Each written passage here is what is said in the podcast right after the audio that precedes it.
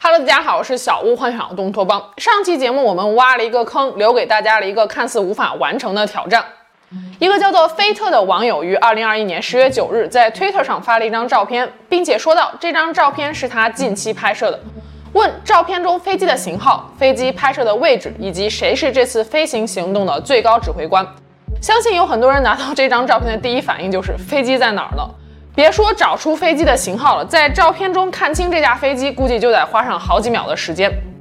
就算是福尔摩斯从小说里面跳出来，估计都破解不了这道谜题。不过这在网络安全专家 Nixon Tell 那里根本就不算是事儿。这期视频依然是根据 Nixontel 的推理思路来制作的。下面我们就看看大神是如何抽丝剥茧，一步步的完成无法完成的任务的吧。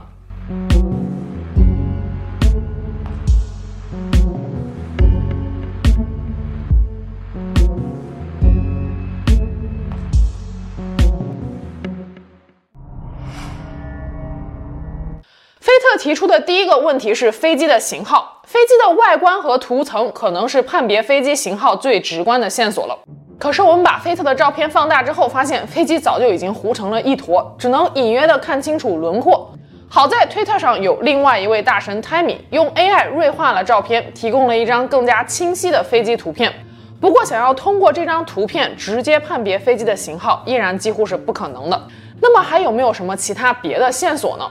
从挑战发起人菲特的推特资料中，我们得知他居住在德国汉堡。在扒一扒他的 Instagram，九月三十日他在汉堡的巴姆贝克市场，十月九日他拍摄了一张井盖的照片。虽然并没有标明地理位置，但是通过 Yandex 图片搜索引擎，我们很容易锁定这个井盖位于德国的一个小镇艾肯福德。挑战照片也是在十月九日放上 Twitter 的。而且菲特也说照片是近期拍摄的，所以有很大的概率照片的拍摄地点是在德国，而照片中的飞机是一架德国飞机。另外，菲特的第三个问题是这次飞行行动的最高指挥官是谁？这个问题似乎暗示了这架飞机并不是民航客机或者是私人飞机，更像是军用飞机。军用飞机的类型相对较少，但同时也意味着没有公开的飞行数据可供查询。不过，我们在 Google 上搜索德国空军现役飞机名单，就很容易得到这样一个网站。网站上列出了德国空军现有的所有飞机的类型。从照片中飞机的轮廓来看，这不像是一架战斗机或者是直升机，也不像是一架客机。那么就只剩下了两种可能性：C 幺六零运输机或者 A 四百 M 运输机。C 幺六零和 A 四百 M 外形上的主要差异在于尾翼部分。A 四百 M 运输机的尾翼为高致的梯形布局，而 C 幺六零的尾翼是倒梯形的，所以基本上可以肯定，照片中的军用飞机应该是 C 幺六零运输机。根据维基百科的介绍，C 幺六零运输机曾经被三个德国空军空运联队所使用，分别是六十一空运联队、六十二空运联队和六十三空运联队，其中六十一空运联队已经于二零一七年十二月份解散。六十二空运联队的所有机型全部都转化为了 A 四百 M，六十三空运联队也于二零二一年十二月十五日解散了。但是菲特发起挑战的日期是在二零二一年十月九日，在六十三空运联队解散之前。那么只有一种可能性，就是照片中的 C 幺六零运输机来自位于霍恩空军基地的六十三联队。事实上，用中文搜索德国空军 C 幺六零运输机，会看到很多关于此机型从德国空军全面退役的新闻报道。其中一则新闻明确说到，C 幺六零是一种军用战术运输机，由法国和德国联合研发生产。自一九六三年首飞以来，已经在德国空军服役了五十多年，为海外业务提供后勤支持，还曾经担任过诸如空中加油站、电子情报收集和通讯平台等兼职。但这种机型在二零二一年底将全面退役，由空中客车 A 四百 M 取代。Nixontel 还提供了一个航空爱好者论坛 Scramble，上面有很多有价值的民用和军用飞机的活动情况。在论坛中，关于德国霍恩空军基地的留言板上，一位名为 Herbie 的网友在2021年1月份发帖说：“今年是63空运联队的最后一年了，到9月份在役的 C160D 运输机将会减少到六架，大多数退役的 C160D 将被送往废料厂。”今年三月，编号为五十四十的 C 幺六零 D 运输机将会被涂上特殊的涂装，访问德国的每一个空军基地，展开告别飞行之旅。这篇帖子里面有两个非常关键的信息：第一，截止到九月份，德国空军只剩下了六架在役的 C-160D 运输机，菲特所拍下的照片很有可能就是这六架中的一架。第二，编号为五十四十的 C-160D 运输机会涂上特殊纪念涂装。在谷歌上搜索 C-160D 五十四十，我们找到的图片是这样的。这架飞机还有一个别名叫做 Retro Bromel，它的尾翼被涂成了橘黄色。我们仔细观察 Tammy 提供的这张锐化图，飞机的尾翼也有类似高亮的涂装，所以大胆猜测这架飞机就是独一无二的 C-160 五十四十。为了验证，我们可以到飞机图片专业网站 PlaneSpotters 上输入 C-160D。结果显示，尾翼有这种特殊高亮涂装的 C-160D 运输机只有编号为五十四十的这一架。菲特提出的第一个问题，照片中飞机的型号得到了解答，但是万里长征只成功了第一步，照片所拍摄的位置该如何确定呢？C-160D 五十四十所属的单位是位于霍恩空军基地的六十三联队，但是我们不能就此断定照片是在霍恩空军基地附近拍摄的。更何况，根据我们之前所找到的网帖中的内容，C-160D 五十四十会在退役之前展开一场告别飞行之旅。那么还有没有什么其他有价值的线索呢？菲特拍下的照片看起来就是一个平平无奇的田野，唯一比较引人注意的可能就是那座信号塔了。如果仔细观察的话，还可以看到在信号塔旁边有一条公路以及六盏灯。可是德国的信号塔少说也有几万座，该如何下手去找呢？理论上，我们可以从类似 Handymasten 之类的网站上得到德国所有信号塔的坐标，然后再一个个的去谷歌地图上核实。不过，考虑到目前人类平均寿命只有七十三岁，用这种愚公移山的方法，我们很有可能在找到目标信号塔之前就已经归西了。所以，必须要换一种思路。推特资料显示，菲特的常驻地是在德国汉堡，但是照片的拍摄地点显然是在郊区，而不是汉堡这样的大城市。也就是说，菲特拍摄照片时一定是从汉堡移动到了某个比较偏远的地方。那么，我们能不能从菲特的社交媒体入手，来创建一条他移动的时间线呢？回到菲特的 Instagram，九月三十日，菲特出现在了汉堡的巴姆贝克市场。十月五日，菲特在一个大铁仓面前拍下了一张照片，地点不明。十月六日，菲特拍下了一大堆萝卜。十月八日，在海边或者是湖边。十月九日，拍了一个井盖。刚才我们提到，这个井盖的位置可以锁定是在德国的艾肯福德小镇。从谷歌地图得知，艾肯福德小镇就靠近海边，所以可以确定的是，九月三十日到十月九日，菲特一路旅行，从德国的汉堡来到了艾肯福德小镇。而挑战发起的日期正是十月九日，那么这张照片会不会就拍摄于艾肯福德小镇附近呢？带着这个假设，我们来展开一波探索。这里需要用到两个工具：Google Earth Pro 谷歌地球专业版以及 Overpass Turbo。Overpass Turbo 是基于 OpenStreetMap 开源街道地图的数据挖掘工具。简单来说，就可以被理解成一款地理特征的搜索引擎。不管是铁路线路、高速公路，还是火车站、公交车站、公园、学校等等，只要是 OpenStreetMap 开源世界地图里面有的东西，就可以在 Overpass Turbo 中检索得到。我们打开 Overpass Turbo，先把位置固定到德国的艾肯福德小镇附近，再通过简单的 API 查询代码搜索手机通讯信号塔。在画面框住的这个 B box 内有一百五十九座信号塔。我们把数据导出，储存成 KML 的格式，然后打开谷歌地球专业版。我们可以利用谷歌地球专业版中的 Touring 模式，也就是浏览模式，快速的对这一百五十九个信号塔进行检测，看看有没有我们要寻找的目标。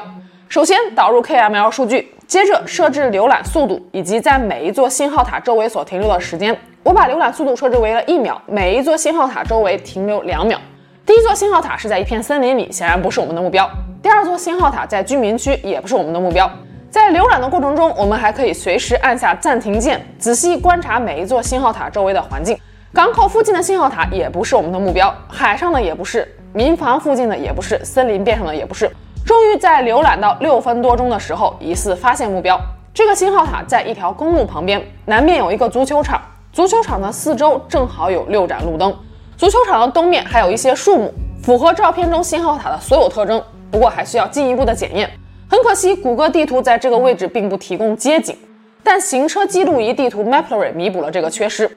从 Mapillary 提供的图像中，我们可以确定这里就是菲特照片中的信号塔。它位于距离艾肯福特小镇十多公里外的瓦布斯小镇。另外，信号塔东北方向不到一公里处，我们还找到了菲特在十月五日拍下的大铁仓。信号塔东面一点五公里处，应该就是菲特在十月八日拍下的海边。至此，菲特的第二个问题也成功得到了破解，还剩下最后一个问题，那就是谁是这次飞行行动的最高指挥官？坦白说，第三个问题应该是最为困难的，因为想要确定最高指挥官，首先就要确定飞行任务的时间、任务内容或者是任务代码，这在某种程度上很有可能涉及军事机密。不过好在 C 幺六零机型即将全面退役，二零二一年下半年基本上都忙于告别飞行活动，大概率不会再参与高度机密的军事行动了。在网络上搜索 C 幺六零 D 告别飞行，很容易找到这样一张时间表。可这张时间表只有八月份的飞行活动，菲特的照片拍摄于十月初，具体来说应该是介于十月一号到十月九号之间，因为九月三十号菲特还位于德国汉堡，十月九号来到了照片拍摄地附近的艾肯福德小镇，并且发起了这项挑战，所以我们需要关注的就是十月一号到十月九号之间 C 幺六零 D 五十四时的行踪。我尝试在 PlanSpotter 网站上进行搜索，发现飞机在十月六日晚上停在了明斯特国际机场。但是明斯特国际机场距离照片的拍摄地点瓦布斯小镇很远，距离六十三联队的霍恩空军基地也很远，而且从霍恩空军基地往返明斯特国际机场并不会经过瓦布斯小镇，所以十月六日的飞行任务应该与菲特所拍的照片是无关的。大部分人走到这一步的时候就被卡住了，我也是查阅了大量新闻，依然没能够挖出 C 幺六零五十四时在这九天内具体还参与了什么其他别的行动。但是 Nixontel 大神另辟蹊径，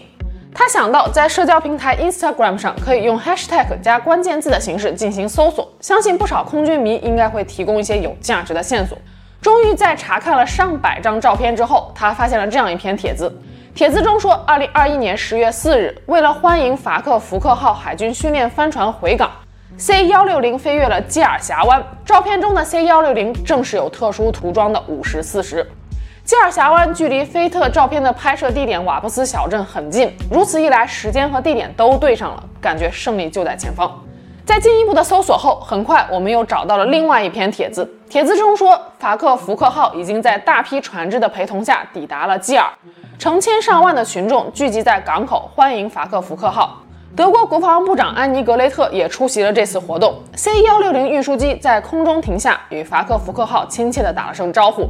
顺着国防部长安妮格雷特、法克福克号以及 C 幺六零的线索，我们再来搜索新闻，很快就找到了当时的报道。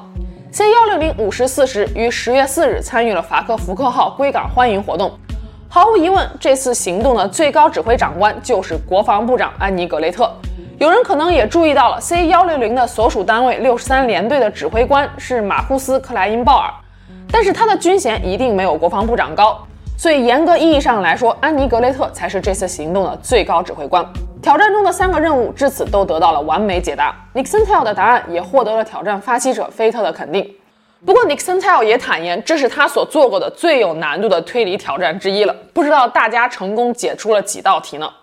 事实上，Nixontel 的这种推理逻辑有一个正式的名称，叫做开源调查或者开源情报收集。Nixontel 目前在 Complex 的职位就是高级开源情报专员。开源调查原本是美国中央情报局 CIA 的一种情报收集手段，专指从各种公开的信息资源中寻找和获取有价值的情报。美国情报部门的专家就曾经说过，世界上百分之九十的秘密都是公开信息，只要我们好好利用，就能够从中挖掘出非常有价值的情报。举一个比较经典的例子。一九四五年七月十六日，美国通过曼哈顿计划，在新墨西哥成功试爆了人类历史上第一颗原子弹，史称三位一体核试验。这颗被引爆的原子弹名为“小玩意儿”。两年之后，一九四七年，美国在《生活》杂志上发布了一系列三位一体核试验的照片。当时正处于美苏冷战时期，原子弹的具体威力，也就是核当量，是绝对不能公布的，属于最高国家机密。毕竟总不能秘密武器还没亮相就让敌国知道底裤吧。所以，《生活》杂志发布的这几张照片也是经过层层筛选，确认不会泄密才公开出来的。公开照片的意图也很明显，就是老美想给老苏一个警示，告诉他们，老子手里现在有原子弹，这玩意儿威力很大，而且我想放几颗就放几颗，你现在没这玩意儿，最好给我老实点。可偏偏公开的这几张照片包含了两个非常关键的信息：时间戳和冲击波的半径。就是这几张看似人畜无害的照片，泄露了美军当时的最高机密。有几位科学家仅凭照片就准确地估算出了这颗原子弹的爆炸当量。首当其冲的是英国物理学家泰勒。二战时，英美在同一战线。当时，泰勒作为英国科学代表团的一员，也参与了美国的曼哈顿计划。